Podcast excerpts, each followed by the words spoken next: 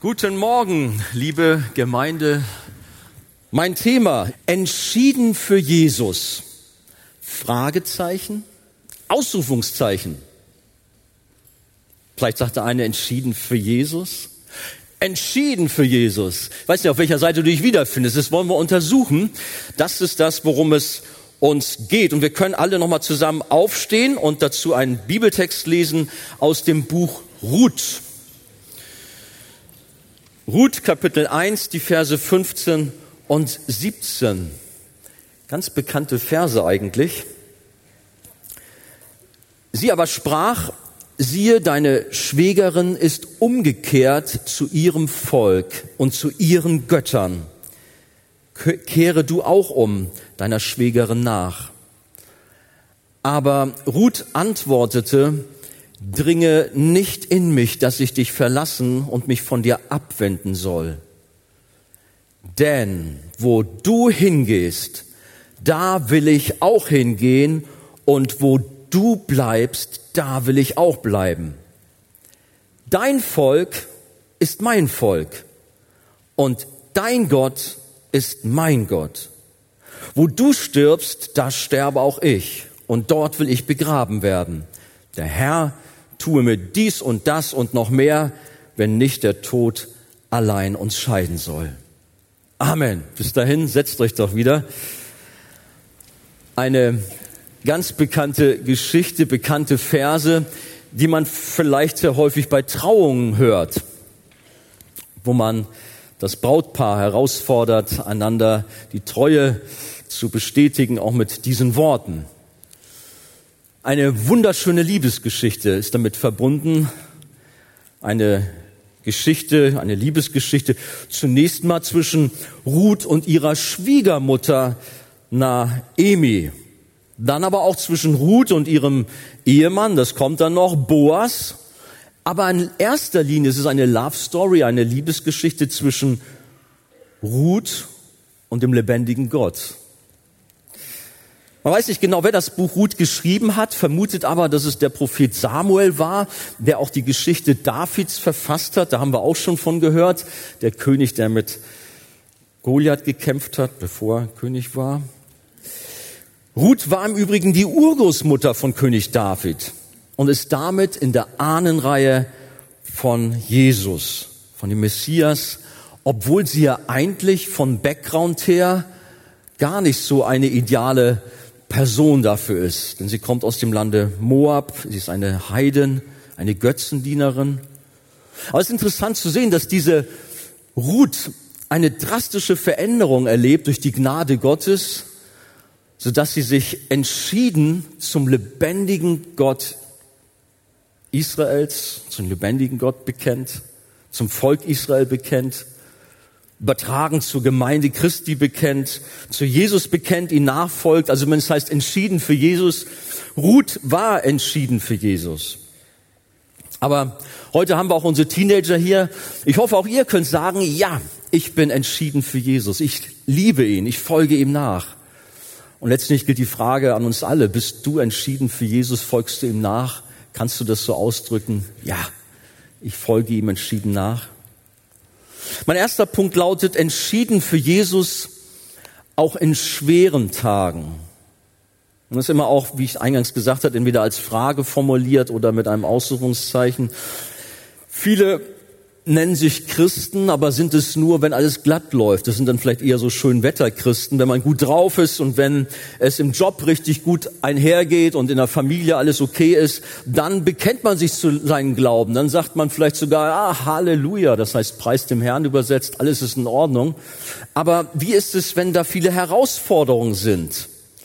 Und das sieht man in der Geschichte von Ruth und auch ihrer Schwiegermutter Naemi, dass es da gar nicht so einfach war zu der Zeit. Es war eine dunkle Zeit im alten Israel. Man liest in Kapitel 1, in Vers 1, und es geschah in den Tagen, als die Richter regierten, da entstand eine Hungersnot im Land. Vorher war der charismatische Anführer von Israel Josua aber auf ihn folgten nicht so schöne Zeiten und es war eher ein geistlicher Niedergang. Und äh, die Bibel sagt dazu auch, in Richter finden wir das Kapitel 21, Vers 25, zu jener Zeit gab es keinen König in Israel. Jeder tat, was recht war in seinen Augen. Also jeder hat das gemacht, worauf er Bock hatte. Das klingt so ein bisschen nach Anarchie und äh, war vermutlich dann, würde man denken, keine so einfache Zeit. Aber durch diese sogenannten Richter hat Gott schon auch halbwegs alles so im Griff gehalten. Wenn man das Buch der Richter mal studiert, äh, ist es schon so, dass Gott dort regiert und auch das Volk auch im Zaum hält mit, den Richtern. Die Geschichte von Ruth beginnt jedenfalls wie bei vielen Love Stories alles andere als romantisch und schön, sondern ist vielmehr von großen Schwierigkeiten gekennzeichnet. Da ist eine Hungersnot im Land und deshalb flüchtet die Familie von Elimelech und Naemi aus Israel rüber in das feindliche Land Moab. Nun heißt der Name Elimelech, Gott ist mein König. Damit ist der Gott Israels gemeint, Jahwe. Aber mit diesem Gott wollten die Moabiter nun gar nichts zu tun haben, denn ihr Gott war Chemosh ähnlich dem Baal oder der Astarte, das weibliche Gegenstück. Und diese Götter waren bekannt für ihre Grausamkeit. Dort waren Kinderopfer an der Tagesordnung, die man auf einem Altar verbrannte. Es waren dunkle Zeiten. Ich habe übrigens gerade jetzt in unseren Medien gelesen, dass man in Peru ein Massengrab von mehr als 140 Kindern entdeckt hat, die man vor über 500 Jahren dort in Peru einem Götzen geopfert hatte. Sowas kam immer wieder vor. Ich meine, ich könnte jetzt natürlich einen Exkurs machen, wenn wir sagen, was für gruselige Zeiten. Wenn wir ehrlich sind, ist es heutzutage eigentlich nicht anders. Auch wir opfern unsere Kinder oftmals, weil es uns zu bequem ist. Ich brauche nur das Stichwort Abtreibung zu nennen. Jährlich werden in unserem Land 100.000 Babys abgetrieben. Die Dunkelziffer ist bis dreimal so hoch. Das nur am Rande erwähnt. Moab war für Israel kein Auswanderungsland, keine gute Wahl. Was auch interessant ist, dass das Land Moab oder die Moabiter bis in die zehnte Generation von der Gemeinde Israels ausgeschlossen worden sind. Das findet man im fünften Mose Kapitel 23. Das ist so eine Geschichte für sich. Aber die Moabiter waren also kein Aushängeschild so dass man sagte, hey, da gehen wir hin, das ist das Beste für uns, wenn wir aus Israel kommen. Na, man kann fragen, warum geht ihr nach Israel, Elimelech, äh, nach, nach Moab, Elimelech, Naemi und die beiden Söhne Machlon und Kilion? Ihr gehört doch nach Israel. Naja, es ist Hungersnot, aber habt ihr nicht doch Gott vertrauen, dass er euch durchbringt? Es scheint tatsächlich kein Segen darauf zu liegen, denn zuerst stirbt Elimelech und wenig später auch seine Söhne, die zuvor moabitische Frauen geheiratet hatten, aber in den Jahren kinderlos geblieben waren. Zehn Jahre nämlich. Ihr Weg nach Moab und die dortige Heirat war eigentlich ungehorsam gegen Gott, der diese Eheschließung mit Ungläubigen untersagt hatte. Und Naemi war nach zehn Jahren in Moab verarmt und jetzt ganz alleine mit ihren beiden Schwiegertöchtern Ruth und die andere heißt Orpa. Und nun wollte sie nach dieser tragischen Zeit nur noch zurück in ihre Heimat nach Israel, zumal sich dort die Zeit längst gewandelt hat und alles wieder gut war. Im Herzen von Naemi war der Glaube an Jesus da. Sie mag zwar so sich e- etwas abgewandt haben, wir kommen da gleich noch zu, indem sie Israel den Rücken gekehrt hat, um nach Moab zu gehen. Aber jetzt wusste sie, wo sie hingehört und wollte zurück nach Israel, weil sie dort eine Zukunft sah bei ihrem Volk. Sie wusste, dass Gott ihr Leben in Moab nicht gut, gut geheißen hatte und dass es ihr deshalb so schlecht ging. Das ist das, was Naemi schon auch verstanden hatte. Natürlich fehlten ihnen als Frauen die Männer, die Versorger der Familie. Außerdem, wenn der Familienname weitergetragen werden sollte, dann musste es einen Erben geben. Das war nur so eine Schwierigkeit, denn Naemi dachte, naja, meine beiden Schwiegertöchter aus, äh, aus Moab, die werden keinen guten Stand in Israel haben. Das wird nicht einfach werden. Und ich selber, naja, bin schon knapp über 50, das ist zu alt, um eine Familie zu gründen. Zumindest war es so im alten Israel. Sie wollte aber wenigstens ihren Schwiegertöchtern eine gute Zukunft ermöglichen und so wirkte sie auf die beiden ein, doch zurück zu ihren Familien nach Moab zurückzukehren. Und Orpa tat es dann auch. Sie ging zurück und verließ Naemi, wenn auch mit schweren Herzen, das muss man sagen. Aber kommen wir nochmal darauf, was wir schon gelesen haben. Naemi fordert daraufhin auch Ruth auf, zurückzukehren. Siehe, deine Schwägerin ist, sagt sie, ist umgekehrt zu ihrem Volk und zu ihren Göttern. Kehre doch auch du um deiner Schwiegerin nach. Ist nur ein kleiner Satz, aber doch mit so einer großen Bedeutung. Orpa folgt also nicht ihrer Schwiegermutter hin nach Israel zum lebendigen Gott, sondern kehrt um und geht zurück in ihr altes Leben ohne den lebendigen Gott, folgt, wie wir hier gelesen haben, ihren alten Göttern nach, Chemosh, Astarte, Baal. Das war plötzlich das Leben von Orpa wieder. Wenn man das so ein bisschen durchdenkt, denkt man, oh Orpa, was tust du? Sie ging zurück nach Moab und folgte den moabitischen Gottheiten und den Götzen nach. Wir sind davon ausgegangen, wie ist es mit unserem Glauben, wenn es schwer ist, wenn manche Herausforderungen da sind. Und ich wende mich an unsere Teenager. Ich weiß nicht, ihr habt vielleicht keine Probleme, alles läuft gut, ihr seid die Besten in der Schulklasse und auch so ist alles perfekt. Na, scheinbar nicht ganz so. Aber auf jeden Fall, wenn man jung ist, sagt man doch so, es ist alles gut. Wo ist das Problem? Aber ich bin übrigens selber Jugendpastor, wer mich nicht kennt. Ich weiß sehr wohl, dass viele junge Menschen große Herausforderungen haben. Dass es manchmal gar nicht so einfach ist in der Schule, in der Uni, in der Familie, dass manche Herausforderungen einen wirklich quälen können. Auch in jungen Jahren. Und dass man da auch glaubensmäßig manchmal Probleme haben kann und es alles gar nicht so einfach ist aufgrund der Herausforderungen. Viele von uns haben wie Naemi, Orpa und Ruth schwere Zeiten hinter sich vielleicht auch Hungersnöte, mehr dann jedoch vielleicht in geistlicher Hinsicht, dass uns Gottes Wort fehlt, dass uns die Beziehung zu Gott fehlt. Wie man es auch bei Naemi und Elimelech sehen kann, sie haben Israel verlassen, sind nach Moab gegangen, in das Land, wo Götzen eigentlich den Alltag beherrschen. Sie haben dem Gott Israels den Rücken gekehrt. Die Geschichte der Orpa erinnert uns an manche Menschen in der Gemeinde, die einen guten Anfang im Glauben gemacht haben, Jesus nachgefolgt sind. Sondern wenn wir Orpa sehen, sie geht mit ihrer Schwiegermutter Naemi von Moab zunächst mal Richtung Israel.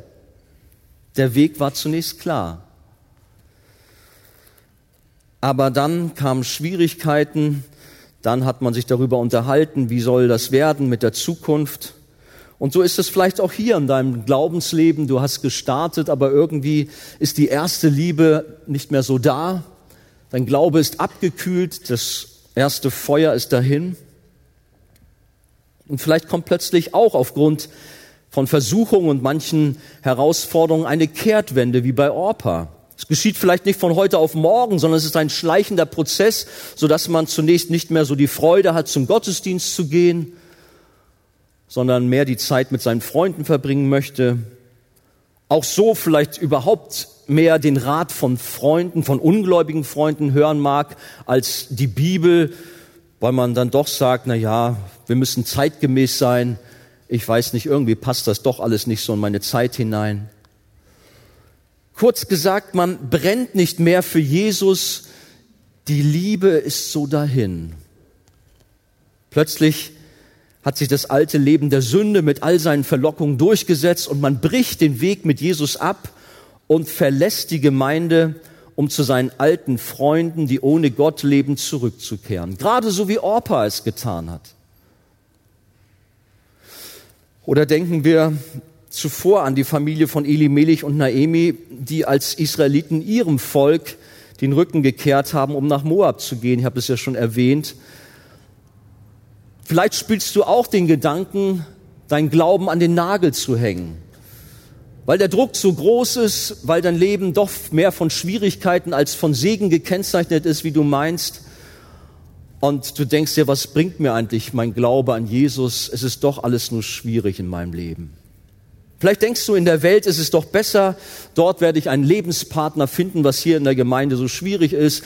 Auch bin ich dort beruflich vielleicht besser aufgestellt, wenn ich nicht mich so eng an Gottes, Gott, an Gottes Wort halten muss. Die Sünde bietet immer wieder verlockende Angebote, auf die man leicht reinfallen kann. Du dachtest vielleicht in einem Leben ohne Gott die Freiheit gefunden zu haben aber eigentlich bist du dadurch viel mehr unfrei geworden und merkst, wie die Sünde ihren Tribut fordert. So wie es auch bei Naemi war, bei der Familie, die nach zehn Jahren dastand, verarmt und nichts mehr hatte.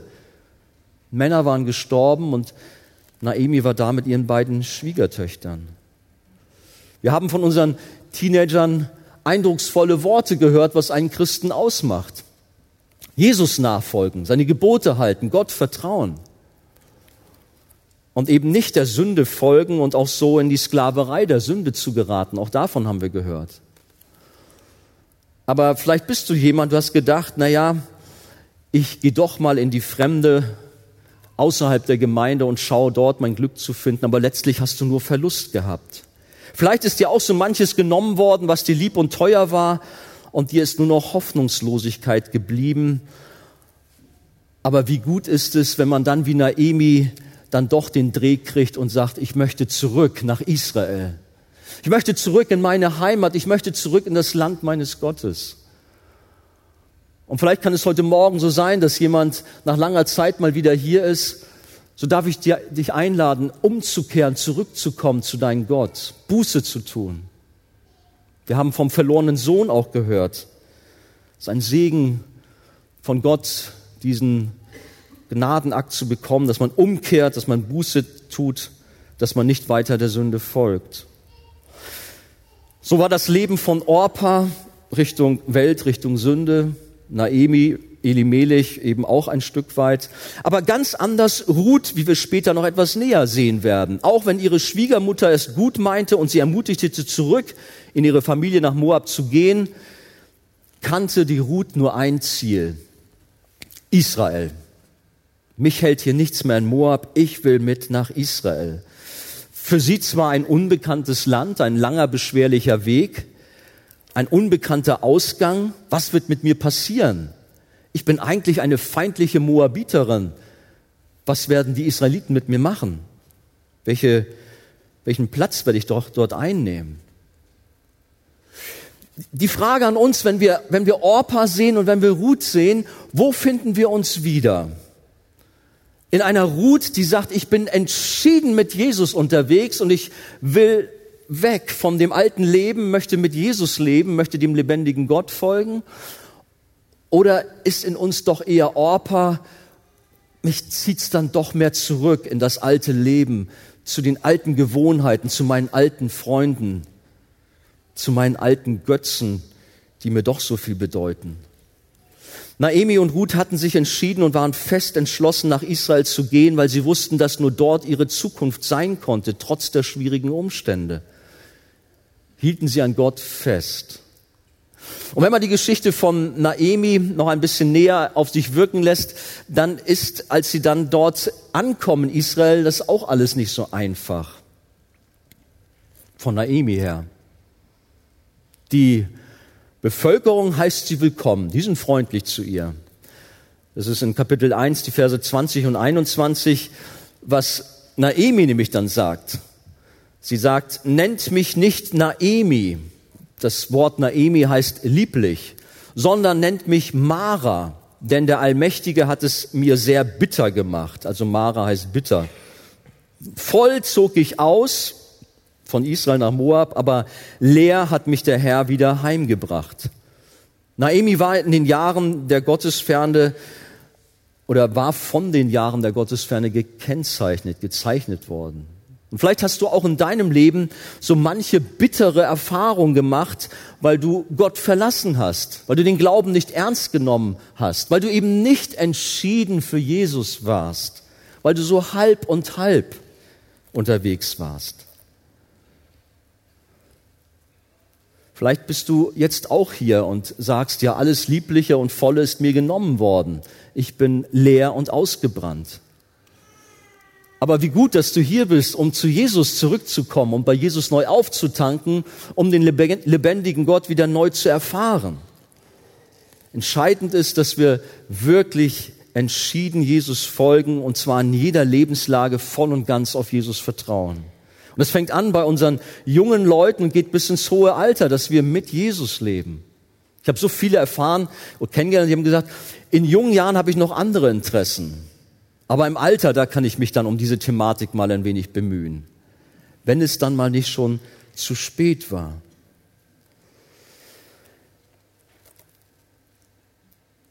Die Naemi hatte in diesen ganzen Ereignissen schon auch Gottes strafende Hand gesehen. Sie wusste, sie hat etwas falsch gemacht. Das war ihr Eindruck. Dass er sie dort hat die Bitterkeit spüren lassen, weil sie ihm, dem Gott Israels, den Rücken gekehrt hat. Ja, das ist wohl wahr, dass Gott manches Mal auch seine Kinder erzieht und ihnen Dinge bewusst macht, indem er ihnen Dinge entzieht, dass sie wach werden, dass er sie korrigiert, damit sie auf den rechten Weg zurückkommen. Aber auf der anderen Seite dürfen wir auch wissen, dass Gott in seiner Liebe seine Kinder immer auch bewahrt.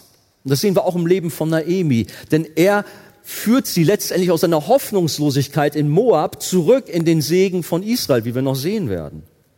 Naemi kehrte nämlich zurück in ihre Heimat und fand dort letztlich ihren Frieden. Kinder Gottes geben durch Gottes Gnade nicht auf, sondern halten fest, egal was kommt. Wir halten fest an Christus, haben wir auch gerade gesungen. Niemand kann uns von seiner Liebe trennen, aus seiner Hand reißen. Das sind bekannte Worte aus der Bibel. Es mögen wohl Schwierigkeiten da sein, aber unser Herr behält stets die Kontrolle und er hat Gedanken des Friedens über uns und nicht des Leides, sagt Jeremia. Deswegen dürfen wir zu allen Zeiten Jesus entschieden nachfolgen. Nicht nur, wenn alles gut läuft, sondern gerade auch in schweren Zeiten heißt es sich, an Jesus zu klammern, an das Kreuz zu klammern und zu erfahren, wie er einen durchbringt und eben nicht wegzulaufen von Israel nach Moab, in dem Fall mit dieser Geschichte. Bleiben wir bei unserem Herrn. Gut, du magst hier sein und im Glauben schwach geworden sein. Ich darf dir Mut machen. Jesus ist hier und gibt dir neue Kraft. Es gibt einen schönen Vers aus Jesaja Kapitel 42. Dort steht, das geknickte Rohr wird er nicht zerbrechen und den glimmenden Docht wird er nicht auslöschen. Gehen wir weiter. Entschieden für Jesus durch ein klares Bekenntnis. Da auch wieder durch ein klares Bekenntnis, Fragezeichen oder eben Ausrufungszeichen. Naemi kehrte aus der Fremde zurück in ihr Heimatland und wollte dabei nicht ihre treuen Schwiegertöchtern den Weg verbauen. Wie wir gesagt haben, sagt, sie sollen zurückgehen. Aber die Ruth bleibt dabei. Naemi sprach, kehre um. Der Herr erweise euch die Güte, wie ihr es an den Verstorbenen an mir getan habt. Der Herr gebe euch, dass ihr Ruhe findet, jedem Haus ihres Mannes. Und sie küsste sie zum Abschied. Das ist in Ruth Kapitel 1, Verse 8 bis 10. Da erhoben sie ihre Stimme und weinten und sie sprachen zu ihr, wir wollen mit dir zu deinem Volk gehen. Das sagen zunächst mal beide. Wir haben jetzt schon von Orpa ein bisschen gesprochen, aber zunächst mal war von beiden klar, wir bleiben bei dir, liebe Naemi. Wir verlassen dich nicht. Dreimal bestand Naemi dann darauf, dass ihre Schwiegertöchter doch zurückgehen.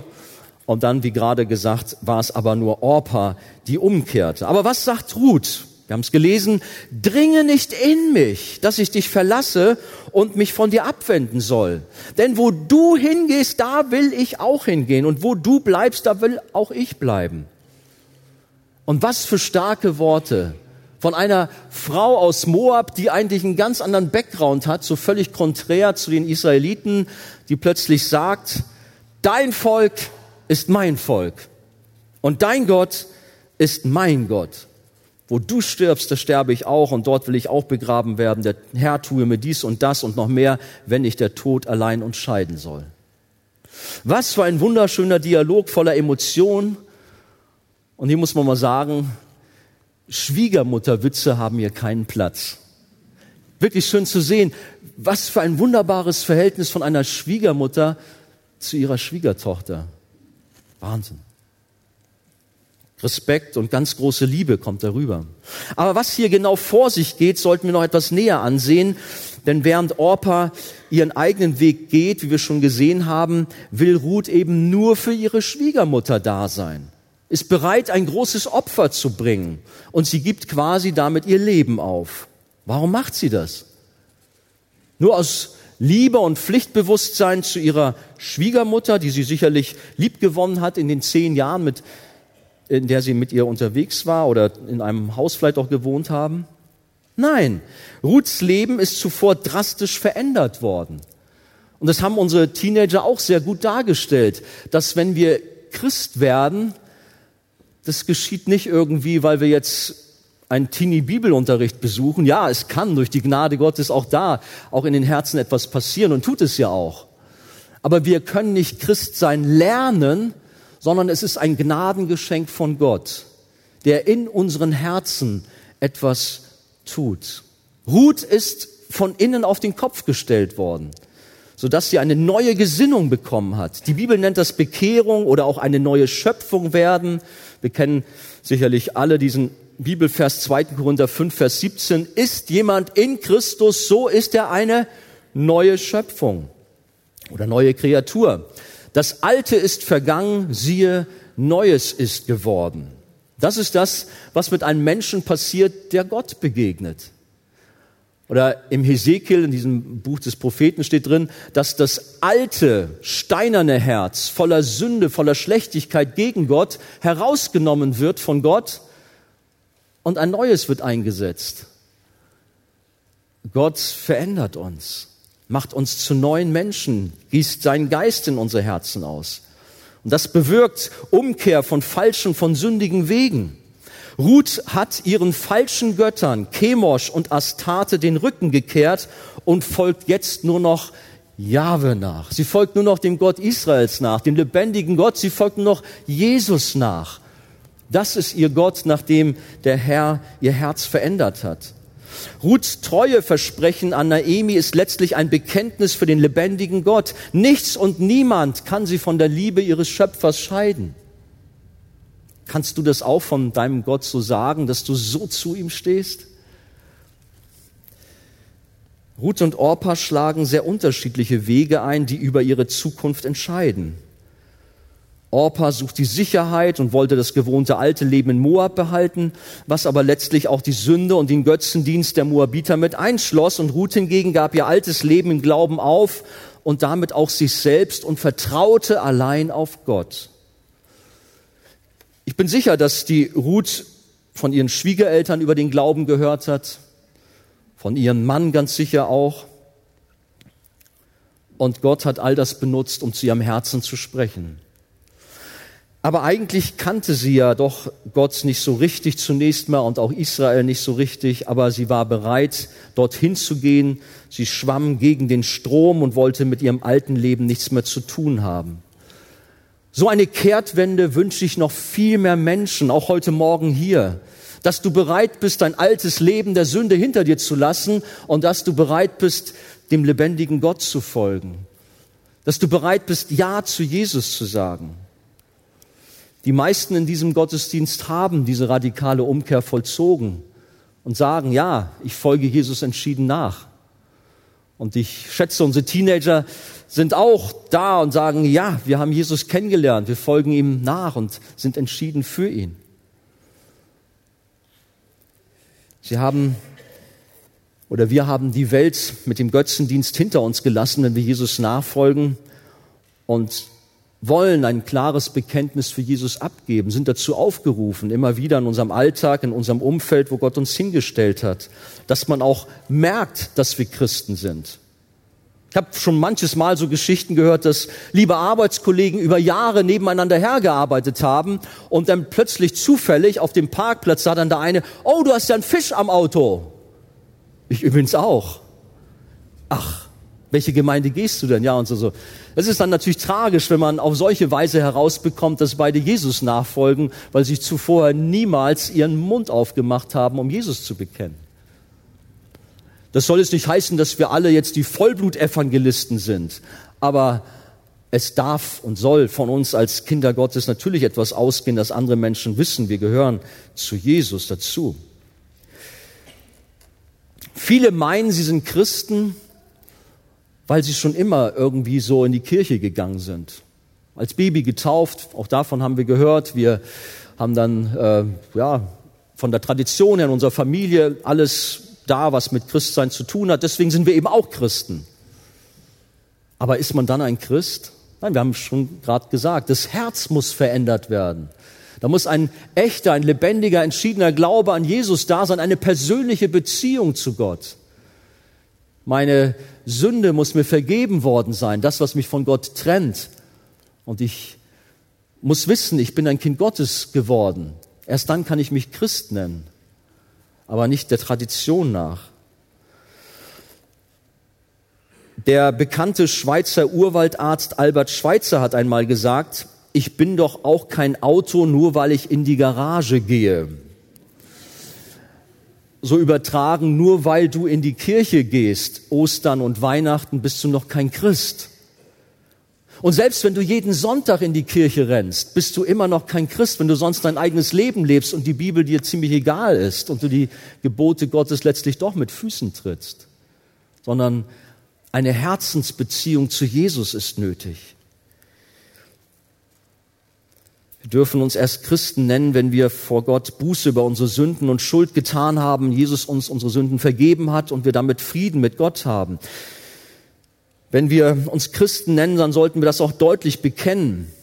Es gibt zum Beispiel nur ein Bekenntnis, das nennt man das apostolische Bekenntnis, welches besagt, ich glaube an Gott, den Vater, den Allmächtigen, den Schöpfer des Himmels und der Erde und an Jesus Christus, seinen eingeborenen Sohn und seinen Herrn, empfangen durch den Heiligen Geist, geboren von der Jungfrau Maria, gelitten unter Pontius Pilatus, gekreuzigt, gestorben und begraben, hinabgestiegen das Reich des Todes, am dritten Tag auferstanden von den Toten, aufgefahren in den Himmel.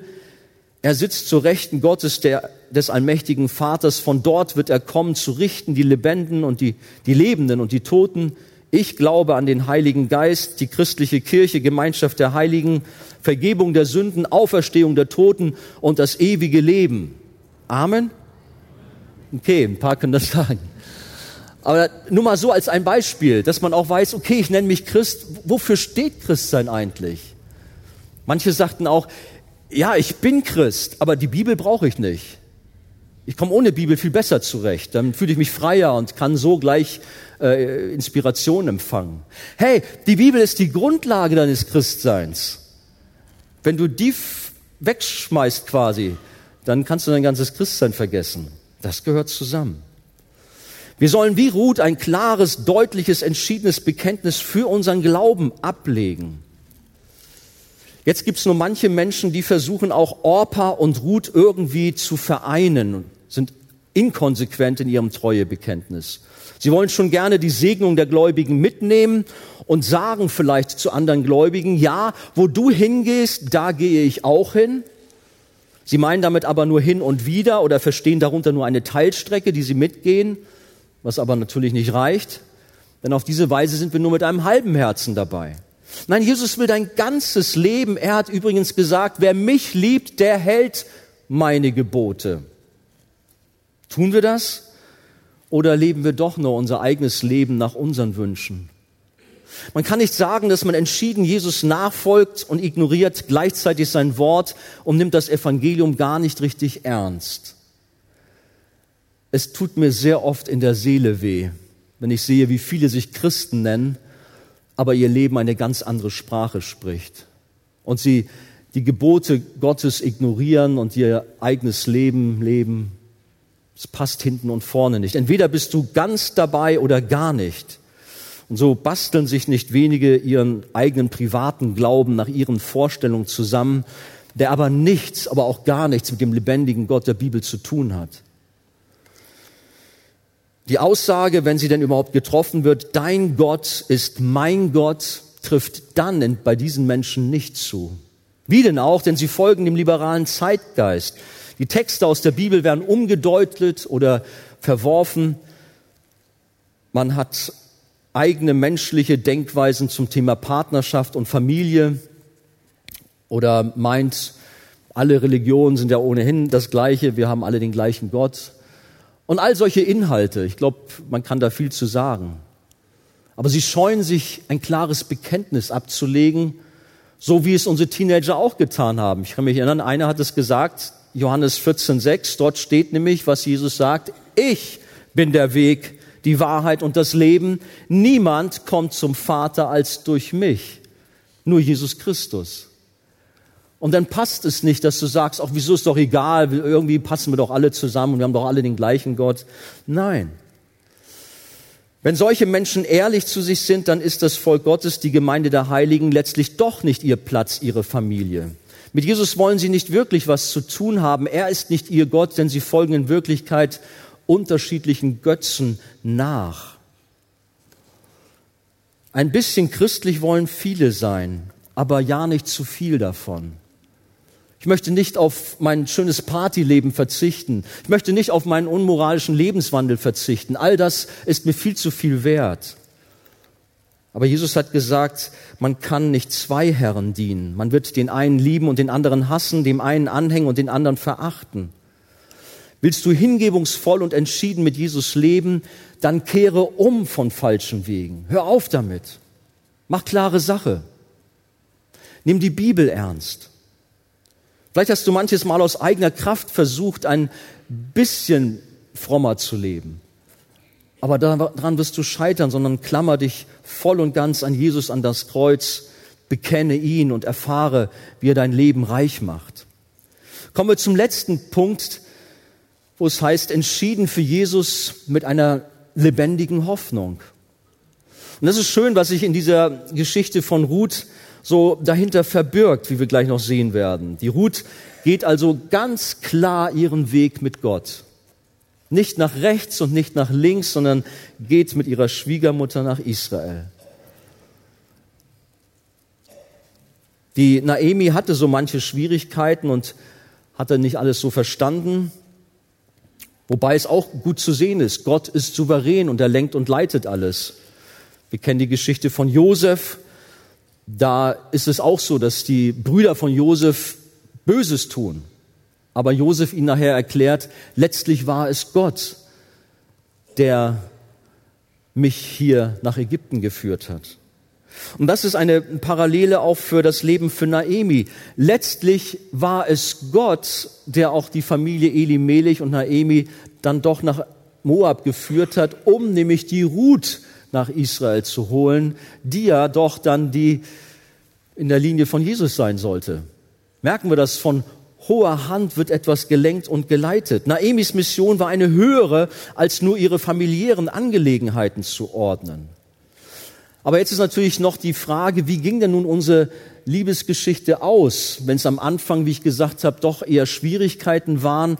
Wo ist denn nun das Happy End hier dabei? Und es gibt ein Happy End. Und was für eins? Denn der Herr hat das Gebet von Naemi erhört. Ihr könnt euch bestimmt vorstellen, wie sie oft gerungen hat. Gott, hilf mir in meiner Hoffnungslosigkeit. Ich bin Mara. Mir ist alles genommen worden. Aber Gott hat ihr Gebet erhört und hat der Ruth mit Boas einen tollen Ehemann in den Weg gestellt. Dieser Boas, so ein reicher Gutsbesitzer, hatte auf seinen Feldern auf denen Ruth die übrig gebliebenen Ehren auflesen durfte, bereits bemerkt, dass da eine hübsche fremde Frau unterwegs war. Und als er dann hörte, dass sie eine verwitwete Verwandte war, da wurde er noch aufmerksamer, um es mal etwas vorsichtig auszudrücken. Und er hatte sie im Blick, half ihr, um sie auch zu versorgen. Es gibt da eine interessante Begebenheit, da ist er so voller Freude oder wollen wir sagen voller Liebe für die Ruth, dass er ihr sagt, komm, mach mal deinen Rucksack auf, ich tu mal ein bisschen Getreide, Gerste da rein und ich habe echt bisschen geforscht. Also 40 Kilo wäre etwas die, die niedrigere Variante. Aber es kann auch einiges mehr gewesen sein, was er ihr da gegeben hat. Auf jeden Fall war die Naemi solche, hat das aufgenommen und ist damit nach Hause marschiert. Also die war schon tough, die konnte anpacken. Eine sportliche junge Frau. Der Boas hat sich ihr zugewandt Aber auch Ruth tat ihr Teil, um Boas auf sich aufmerksam zu machen. Ich meine, eigentlich ist meine Zeit äh, schon vorbei, aber das sind ja interessante Aspekte im Buch Ruth drin. Ähm, als naher Verwandter kam der Boas nach dem Gesetz als Ehemann für sie in Frage. Und hatte diese Naemi eine gute Idee und sagte, hey, liebe Ruth, mach dich mal ganz fein und geh mal raus zur Tenne, zum Arbeitsplatz vom Boas, da wo er Spreu vom Weizen da trennt. Das schläft er übrigens auch. Und leg dich mal zu seinen Füßen dahin. Es war so eine alte orientalische Sitte. Es hatte nichts Unmoralisches. Das war also nicht so, dass sie jetzt da ihn anmachen wollte, damit er über sie herfällt. Überhaupt nicht. Alte orientalische Sitte. Aber warum? Was für eine Sitte? Im Grunde war das, was Ruth dort getan hat, eine Art Heiratsangebot an den Boas. Man würde vielleicht in der Zeitung schreiben, junge Moabiterin sucht nahen älteren Verwandten, der sie auslöst. Zukünftige Heirat nicht ausgeschlossen. So in etwa frei übertragen. Und die Ruth hat bei Boas offene Türen eingerannt. Der willigte gern ein und er wurde zum Löser. Und das ist ein interessanter Begriff, der dir im Buch Ruth vorkommt. Löser, woran erinnert uns das natürlich gleich? An den Erlöser. Boas, der löste die Ruth aus. Er kaufte ein Grundstück, ist eine längere Geschichte das alles. Aber er nahm sie letztlich dann auch zur Frau, die Ruth, was er als nahe Verwandte da durfte. Und kein anderer kam ihm da in die Quere. Und so kam es letztlich so zum Happy End, dass der Boas der Löser wurde. Und damit auch die Naemi versorgt wurde. Also nicht nur die Ruth bekam ein Happy End, sondern auch damit auch die Schwiegermutter, die Naemi. Aus der Hoffnungslosigkeit kam Hoffnung. Aber das ist das, was uns alle angeht. Wir haben in unserem Leben alle Hoffnungslosigkeit, alle Schuld und Sünde, Verdammnis. Nichts Gutes ist da. Wir brauchen auch einen Löser, wir brauchen einen Erlöser. Denn so sehr hat Gott die Welt geliebt, dass er seinen eingeborenen Sohn Jesus gab, auf dass alle, die an ihn glauben, nicht verloren gehen, sondern das ewige Leben haben. Jesus Christus ist der Erlöser für uns Menschen. Auch das haben wir schon von unseren Teenagern in ihrem äh, Vortrag gehört. Er ist es, der gekommen ist, um uns zu lösen aus der Schuld und Sünde heraus, um uns herauszuhöhlen aus mancher Verstrickung von falschen Wegen. Gott hat souverän alles geplant. Die Ruth kam aus Moab genau zum richtigen Zeitpunkt der Ernte dort auf das Feld von Boas und alles wurde so geführt, dass es ein Happy End hatte.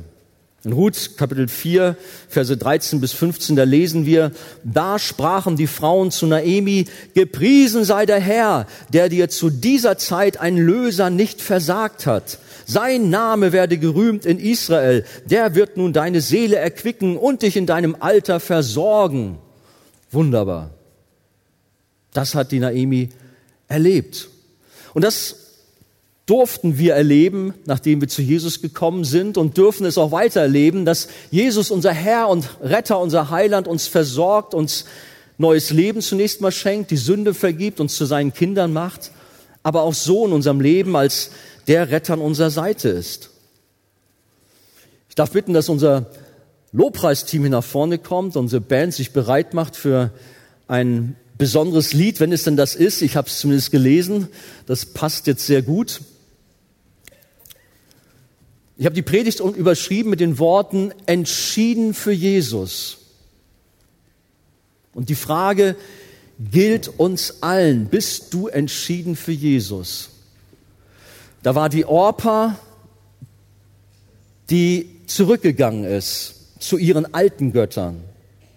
Und das möchte ich dir nicht empfehlen, sondern dass du wie Ruth Jesus nachfolgst. Es gibt so ein ganz bekanntes Lied und ich möchte euch kurz die Geschichte erzählen. Es war zur Mitte des 19. Jahrhunderts in einem kleinen Dorf in Indien. Und in dieser Ortschaft fand eine Familie zu Jesus Christus. Wie durch ein Wunder in diesem ganzen hinduistischen Umfeld.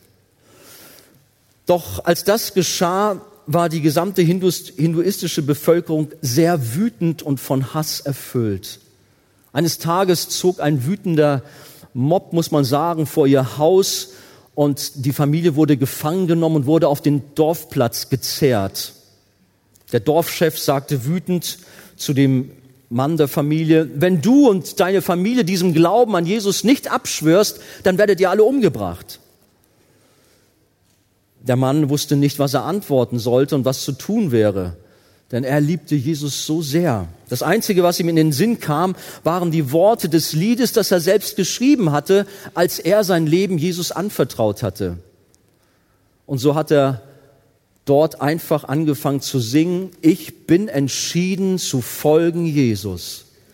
Niemals zurück, niemals zurück. Die Welt, die liegt hinter mir, das Kreuz steht vor mir, niemals zurück, niemals zurück. Daraufhin brachte man seine Kinder um.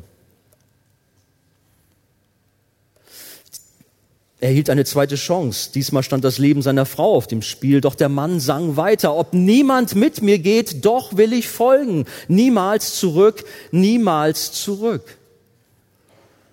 Nach ihrem tragischen Tod hatte er eine letzte Gelegenheit, sein eigenes Leben zu verschonen. Aber er sang weiter. Die Welt liegt hinter mir. Das Kreuz steht vor mir. Niemals zurück, niemals zurück. An diesem Tag wurde die ganze Familie ausgelöscht. Man könnte sagen, hättest du die Situation nicht anders lösen können? War ihr Tod umsonst? Diese Entschiedenheit? Nein. Wenig später bekehrte sich aufgrund dieser Vorkommnisse zuerst der Dorfchef und schließlich das gesamte Dorf. Das Blut der Märtyrer war zu einem gewaltigen Samen geworden, der aufgegangen ist und viel Frucht trug. Folgst du Jesus entschieden nach? Wie Ruth? Oder bist du doch so jemand wie Orpa? Stehen wir zusammen auf. Und wenn du, wie Ruth, sagst, ich bin entschieden zu folgen Jesus, dann lade ich dich ein, auch entschieden dieses Lied zu singen zur Ehre deines Gottes als ein Bekenntnis für ihn.